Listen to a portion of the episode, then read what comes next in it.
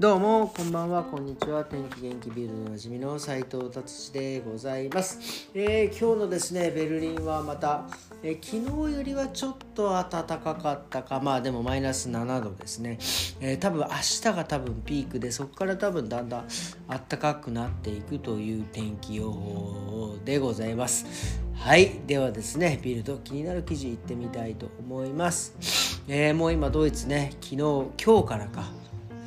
昨日水木金だ今日今日から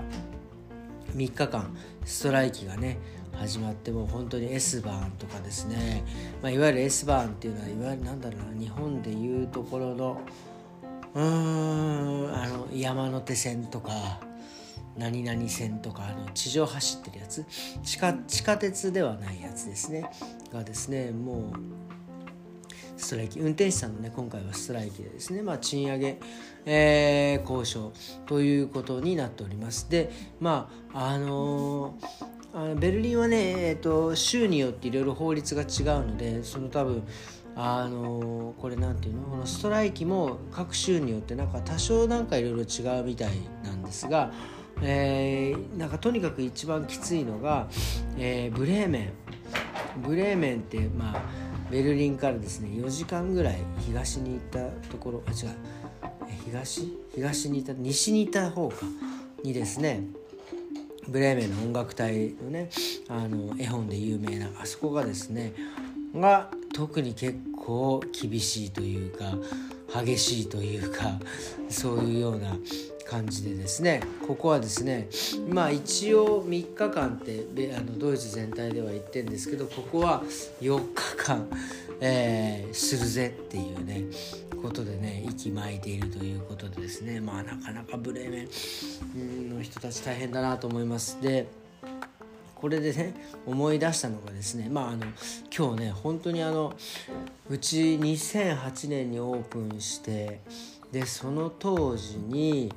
えーね、来てくれてたお客様がですね、えー、今日ね本当に10年ぶりぐらいにですね来ていただいてしかもブレーメンからねこのそれでブレーメン今思い出したんですけどもうねなんかそういうのも嬉しいですよね。もう多分その頃そのお客様はですねまあ学生だったんですけどもう今はですね十何年経って、えー、お子さんもね結婚なさって、えー、お子さんもね生まれてでまあお子さんとね一緒に来てカットしに来てくれたんですけど本当になんだろうなあの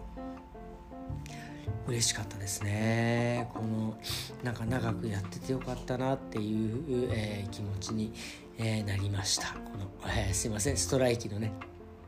記事からそんなことを思い出させていただきました。はいでは次の記事いってみたいと思います、えー、ルイ・ヴィトンですね。ハイブランド。えー、でですね史上最年少のインターンを、えー、今、えー、雇っているというんですかね、えー、ビトンでですね、えー、13歳の天才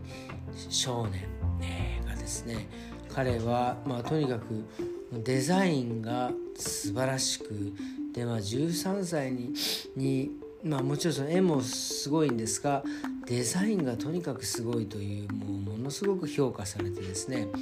いわゆるツイッターとかで、まあ、ツイッターじゃないもう X か X で1101001001000万10万20万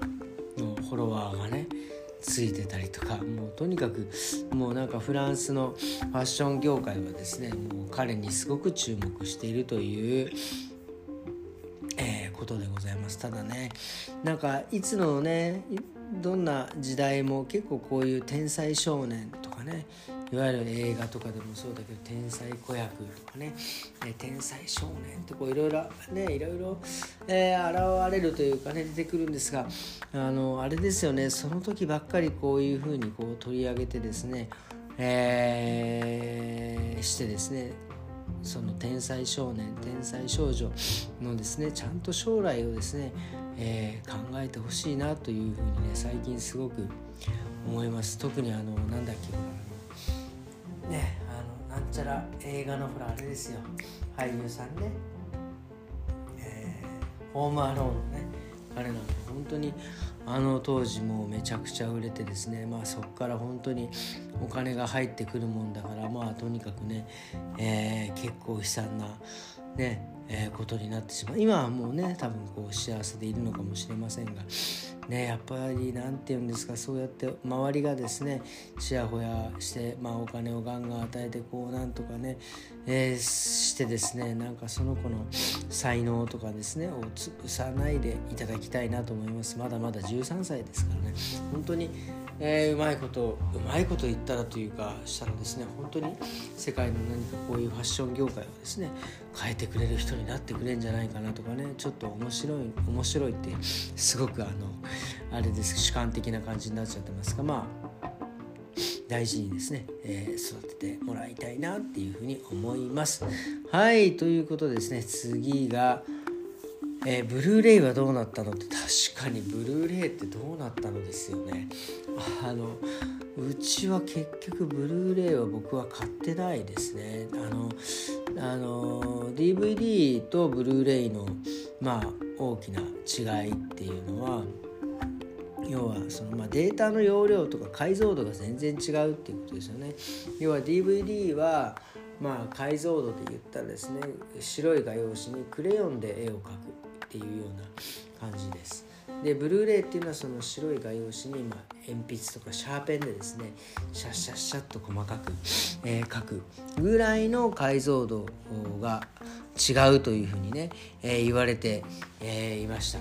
でももう今なんだろうなどっちかっていうと、まあ、そこまでですね画質にこだわるっていうことが多分今あんまりなんかなくなってきたんですよね。まあどっちかって言ったらその映画の内容だったりとかそういったものにこだわる。で画質にこだわるんであれば別に映画館行った方がよくねみたいな風に、えー、なってきているの。プラスやっぱり Netflix とか Amazon、えー、等それぞれですね。やっぱりあのアクセスのしやすさっていうのがやっぱりブルーレイよりもやっぱりその Netflix Amazon、え、それからなんだろうな、え、そういう媒体のものの方があの見やすいというか見すぐ見れるっていうのは、ディズニープラスとかねやっぱそういう方にねやっぱり行ってしまうんですよね。まあ、もちろんその自分がねすごく気に入った作品をですねそのまあ自分の手元に置いてですね、まあ、いつでも見れる状態っていうのもがは、まあ、僕はどっちかってそのザンメラというか、ね、収集癖があるんでどっちかっていうとそうやって残しておきて集めたいなとも思うんですが、まあ、散々僕もね「スター・ウォーズ」大好きで「スター・ウォーズ」の DVD うん、結局ブルーレイには買い替えずにやっぱりあの DVD もちろん「スター・ウォーズ」の絵とか画質とかっていうのはあのすごく素敵だしいやもうほんと感動するんですがやっぱり僕は画質というよりどっちかというと内容とかそういったものの方が重視するのかな。だからそのどっちかですよね。その内容よりやっぱり画質でしょとかっていう人はやっぱりブルーレイ買うし、ね、僕みたいにそのどっちかっていうと内容の面白さ内容を深掘りしたいっていう人には別に DVD でいいしさらにはあの僕もディズニープラス入りましたけどね大谷翔平が大好きすぎてディズニープラス入りましたけどそういった、えー、方でアクセス簡単にね見れる、まあ、もし例えばディズニープラスとかネットフリックスでもう見れなくなったでも見たいっていうね思っても多分僕はブルーレイより DVD を買うんじゃないかなっていうふうに、えー、思っております。はいということでですね今日はですねブルーレイ DVD みたいなので最後、えー、締めさせていただきますがまあねあのー、まあ結局自分がどういう用途でどうしたいかということでねその媒体とかそういったものをね決めるのが、まあ、もちろんねいいんではないかなというふうに、え、思います。ということでですね今日は朝撮って夜撮って2本、えー、撮りました。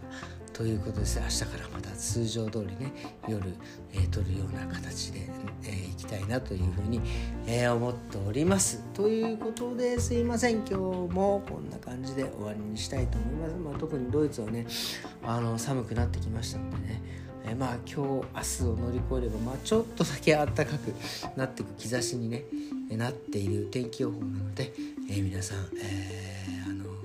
何ですか暖かい格好でですね、えー、外に出て風邪等、えー、本当ね今年あのインフルエンザがねドイツもものすごい流行ってますんで、えー、そういうのね、え、気をつけて、